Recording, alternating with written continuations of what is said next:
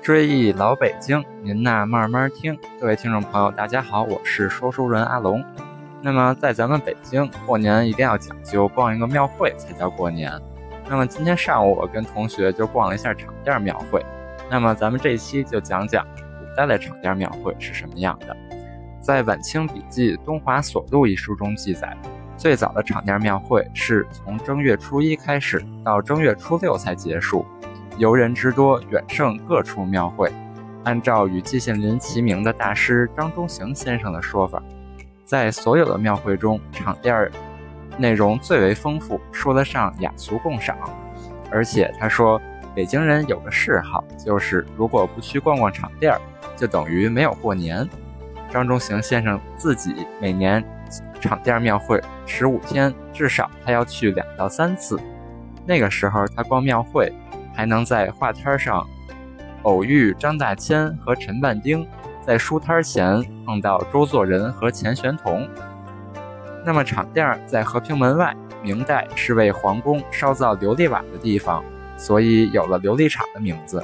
后来售卖古玩字画、文房四宝的摊子越来越多，场店的文化色彩也逐渐浓了起来。别看琉璃厂平时冷清，到了正月却格外的热闹。正月初一到十五，长长的东西琉璃厂大街、和平门外大街，游客如云，各种年货摊位一家挨着一家，一眼望不到边儿。人们爱逛场店，是因为正月里京城大小古玩、字画、图书店多设在都在这儿设摊儿，字画、字帖、珠宝、翡翠琳琅满目，这些平日不多见的古玩珠宝。让平民百姓眼界大开，旧书摊儿也是游人爱逛的地方。那里就像一个宝矿，只要你下功夫挖掘，便有可能挖出宝贝。价钱最便宜的当属小人书和神话、武侠小说等。场店儿特有的娱乐气氛也很吸引人。每逢春节，高跷、太平鼓、小车会、五谷棍。各种花活竞相表演，围观者人山人海，笑语欢腾，十分热闹。但场店里的吃和玩才是对孩子吸引力最大的地方。一声高过一声的嗡嗡声，那是卖空竹的摊子。卖空竹是场店的一大特色。凡是有男孩的人家，大多会手拿一个空竹再回家。摊子上摆着有双头和单头两种空竹。双头的空竹比较容易掌握抖法，是因为两边的头分量相等，故而不会轻易从线绳上掉落；而单头的却因两头重量不一样，故而掌握不好，空竹便容易掉下来。抖空竹可是技术活儿，编花、头爬杆、抻面条和扔糕这种花活可不是几天就能练成的。老北京的场店上还有一种叫扑扑灯的玩具。是用极薄的玻璃制成，样子有点像葫芦。玩的时候用嘴轻吹、轻吸，使玻璃底上下震动，发出扑腾扑腾的声音。这也是把它叫做扑扑灯的原因。解放后，据说因为有些人往里吸时用力不当，而导致扑扑灯破裂，吸入口中伤人，而不再不准再卖了。故而后来便没有了扑扑灯的身影。卖风筝的小摊儿也是吸引男孩子眼球的地方。买完风筝，再买一根长长的竹竿，竹竿上装个铁钩，把风筝线挂在钩子上，这样风筝便可以高高的立在空中。只要迎风抖动，便可以把风筝放到空中了。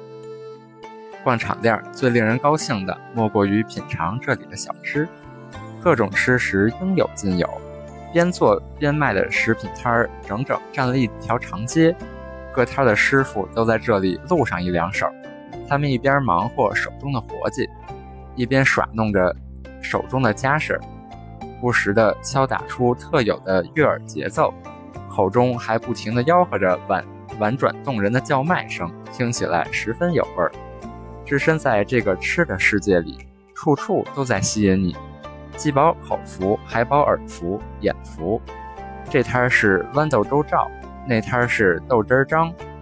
说起豌豆粥，虽说现在不常见了，但那是小豆粥、栗子粥还没有兴起之前，北京老百姓最喜欢吃的小吃。过去的豌豆粥是用紫豌豆煮成的，在煮好后要放上桂花和白糖，吃到嘴里香甜适口。而豆汁儿更是老北京们终生难忘、闻味儿走不动的家乡美食。豆汁儿张两代都卖豆汁儿，切出的细丝咸菜，配上辣椒油，令人喝起豆汁儿来感到十分可口。厂店的江米面窝窝顶着个胭脂点儿，有豌豆。豆沙、芝麻、白糖，好几种馅儿，得凉着吃。蒸在笼屉里的又黏又热的米渣糕，是用黄米面、江米面两层，中间夹着豆馅儿，上面撒满白芸豆，浇上糖稀，再撒点桂花、白糖，吃起来真是又热又甜又香又糯。